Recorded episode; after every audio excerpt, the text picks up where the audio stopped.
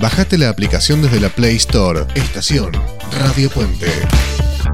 Seguimos en Iteratinos. Por favor, si alguien se quiere comunicar con nosotros, saber cómo estamos en las redes, ¿de qué manera puede hacerlo? Bueno, puede hacerlo a través de nuestro WhatsApp más 39 346305 9621 a través de nuestro email italiatinosradio.gmail.com o a través de nuestro Instagram arroba italiatinos. Bueno, queremos contar algo que nos pareció distinto, por eso lo traemos a ustedes para, para comentarlo. El gran problema que tenemos cuando llegamos son los papeles, son, y como todas las familias tenemos situaciones particulares por alguna razón o por otra, a veces nos molesta que uno choque con el impedimento de la burocracia o algún funcionario que no quiera escuchar alguna particularidad que tenemos nosotros. Tenemos una historia bastante particular, pero no quiero hablar más. Heidi, buenas tardes, ¿cómo estás? Buenas tardes, Carlos, ¿cómo están ustedes? Muy bien. Hace ya un tiempo, tu esposo y tus hijos iban a ir para recibir la ciudadanía y vos poco menos que los ibas a acompañar con el celu para sacar fotos de ese momento. ¿Y qué pasó? Bueno, mira, te cuento. Cuando hicimos, viste que antes de presentar carpeta vos tenés que hacer la residencia.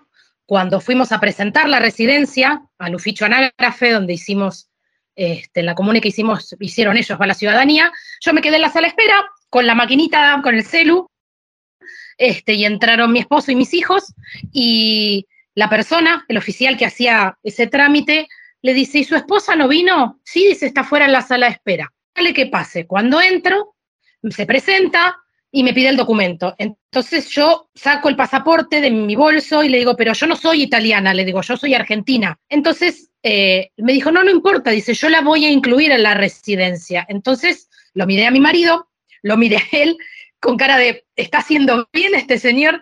Le digo, pero, y le volví a aclarar este, insistentemente que yo no era italiana y que no venía a pedir ciudadanía, sino que era solo la esposa y la madre de quienes la iban a pedir. Entonces, él me explicó muy amablemente que lo sabía, pero que él me otorgaba la residencia porque era una cuestión de sentido común. ¿Por qué? Me dijo, porque yo le voy a dar a su esposo y a sus hijos, y usted queda como en un, como una situación de un limbo, me dice. Entonces, yo le incluyo a usted en la residencia porque usted es la esposa de un futuro italiano y la madre de dos italianos. Ustedes se imaginarán que yo quedé así como con los ojitos como el dos de oro, le di mi pasaporte y en, el, y en la residencia, digamos, que es lo que uno presenta junto a la carpeta, el vigil, eh, figuro yo. Así que bueno, para, digamos, para agregarle la sorpresa fue que en el momento que a mi esposo lo llaman desde el comune para decirle que ya tenía la respuesta de todos los PEC, este, que podía pasar por el comune, bueno, fue ese día voy yo con él, con mis hijos, la foto, qué sé yo, para firmar el acti de cittadinanza y la doctoresa que llevaba adelante el, trámite eh, eh, le daba los papeles a mi marido, dice, bueno, mañana a las 8, dice, en planta baja, vienes a hacer tu canta de identidad. Y usted también me dice a mí. Y yo me la quedo mirando le digo, scusi, doctoresa, yo otra vez vuelvo que yo soy Entonces ella me detiene y me dice, no importa, dice, usted tiene que tener un documento. Dice, un documento como extranjera. Así que bueno, al otro día fui, mi esposo hizo el DNI, mis hijos hicieron su carta de identidad, lo que es lo mismo, y yo lo mismo, así que tengo un documento igual a la carta de identidad, solamente que en ciudadanía dice Argentina, y pequeñito debajo tiene una aclaración que dice non válido per el estero. Entonces me explicaron que ese documento tiene validez dentro de Italia. No es un documento que sirva para trabajar, para eso se necesita un permiso especial, pero sí es un documento que te permite moverte en Italia este, que no sea con el pasaporte y de manera, digamos, con un poco más de, marco legal, por decirlo de alguna manera. Esto pasó en el sur de Italia. Sí, en Sicilia. Ustedes estuvieron un tiempo en Italia y luego emigraron a España. España. ¿Y por qué fueron a España? Mira, vinimos a España primero porque era la idea madre. Eh, venirnos acá por una cuestión, eh, va a ser por ahí un poco sonso, pero del idioma.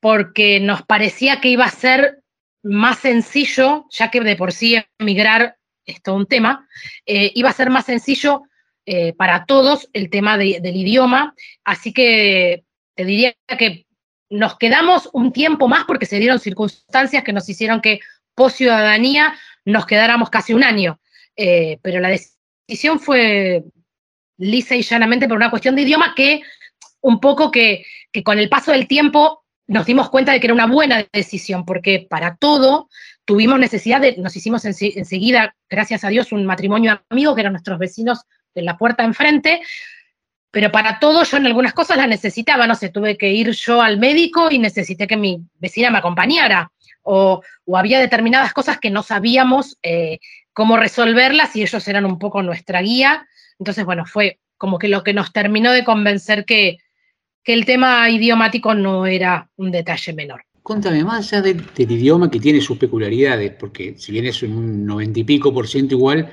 tiene algunas cosas distintas. ¿Cómo fue la acogida personal con la gente cuando llegaron a España? Eh, mirá, la verdad es que no tuvimos eh, ningún problema, pero, pero, salvedad, teníamos gente acá que nos estaba esperando. Eh, no amigos personales, porque no teníamos amigos personales acá, pero sí el amigo de un amigo. Entonces fue eh, lo que para mí fue, yo le digo un bastón, pero súper importante, que yo creo que es eh, muy importante al momento de emigrar, que es el que nos pudiera orientar.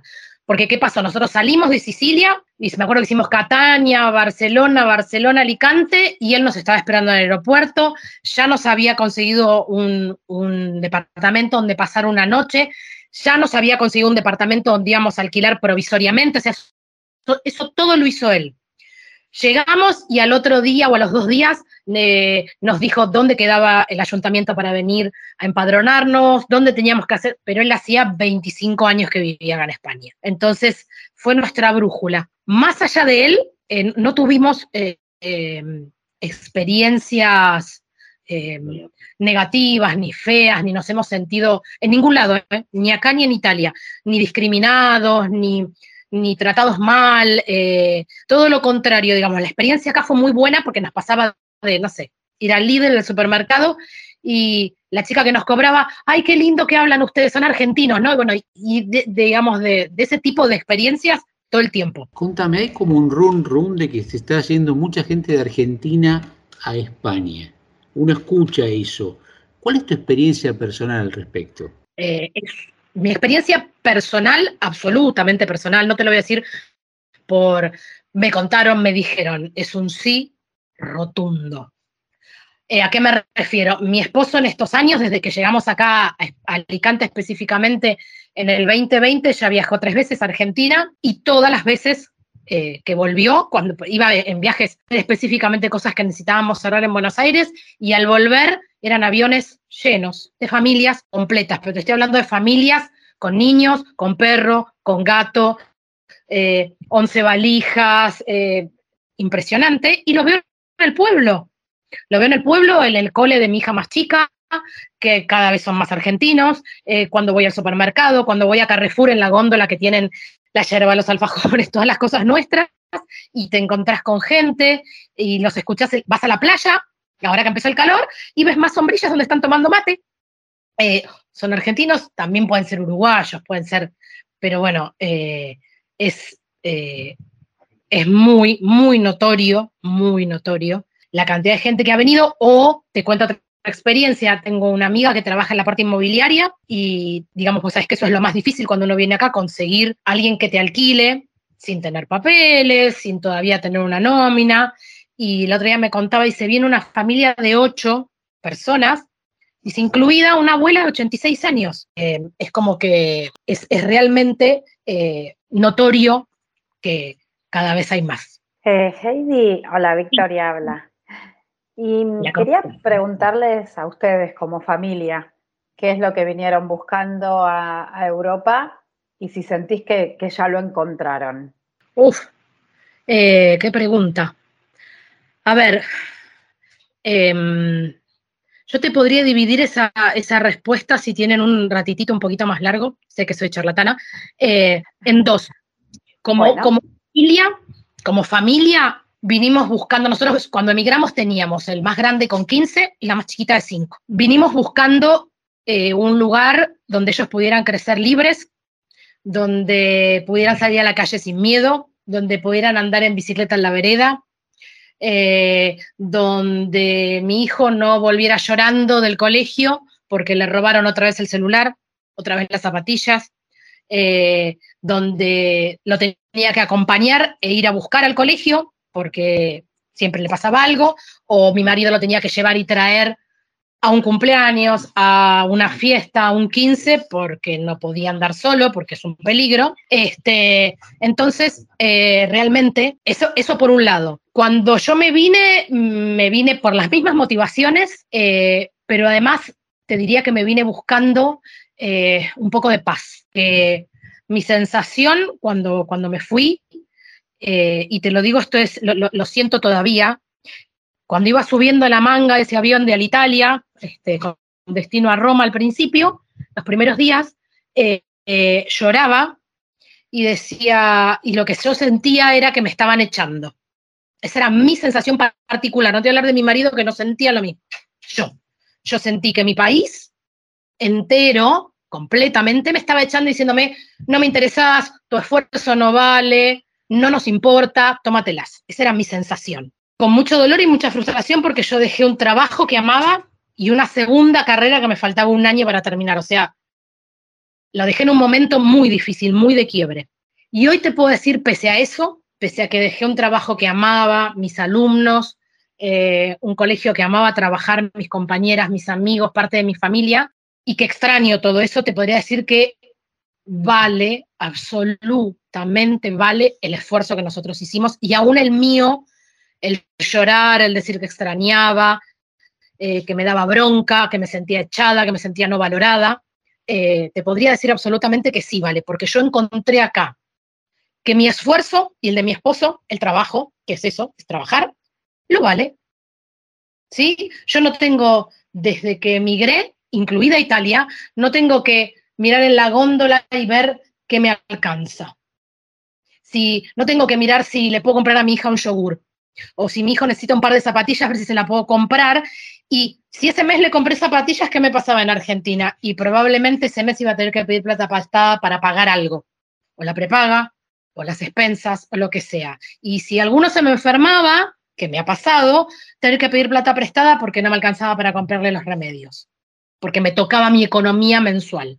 Acá eso no me pasó y sé eh, que aunque eso es un detalle como muy eh, sencillamente económico, eso te toca eh, en el día a día, en el humor, en el humor de la casa, en el humor de la familia. Entonces, gané en paz, gané en tranquilidad, gané en que mi hijo hoy con 18 se va a bailar Alicante con sus amigos y vuelve, y vuelve en el tram y yo no tengo miedo ni de que lo roben, ni de que le pongan una sevillana en la garganta, ni pongan un tiro por un celular, ni que le quiten las zapatillas.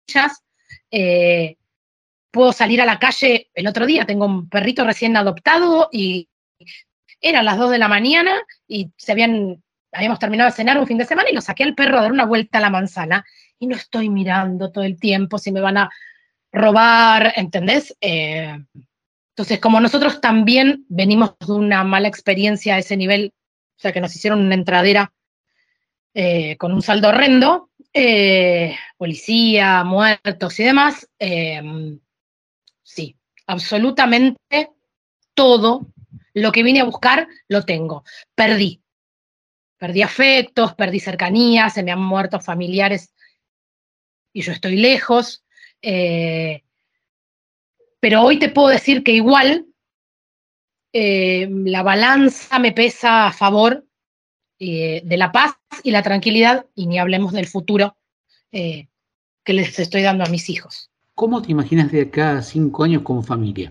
Mira, me imagino con mi casa propia, que hoy alquilo acá, me imagino con haberle terminado de dar forma a nuestro, a nuestro emprendimiento, que funciona y todo, pero, viste, nada, todavía me gustaría darle más, más vuelta de lo que tiene. Eh, me imagino con, no sé, mi hijo más grande que, ama viajar, eh, me lo imagino pudiendo cumplir su lista de lugares que quiere conocer, desde Noruega, Finlandia y eh, demás. te podría decir que eso, me imagino también con, yo personalmente, con volviendo después de todo este tiempo a visitar amigos y la parte de la familia que me quedó, este, a darles un abrazo, este, a visitar algunos lugares que tengo ganas de visitar.